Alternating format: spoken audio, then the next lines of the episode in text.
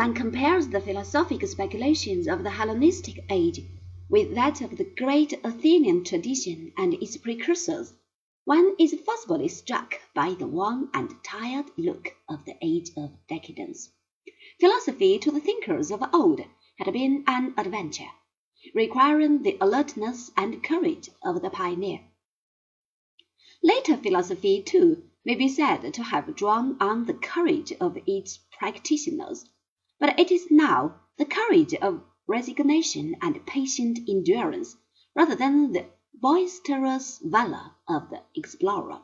In an age where the framework of the old society had crumbled, men sought peace, and if they could not easily secure this commodity, they made a virtue out of putting up with the hardships that could not be eschewed. This is nowhere more clearly evident than in the philosophic school of Epicurus.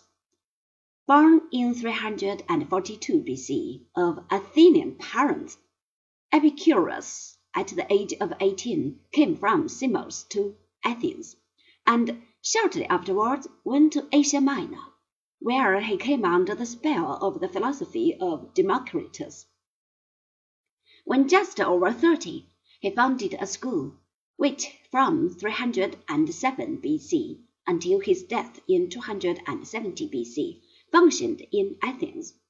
The school lived as a community in his house and grounds, seeking as far as possible to isolate itself from the rush and strife of the outside world.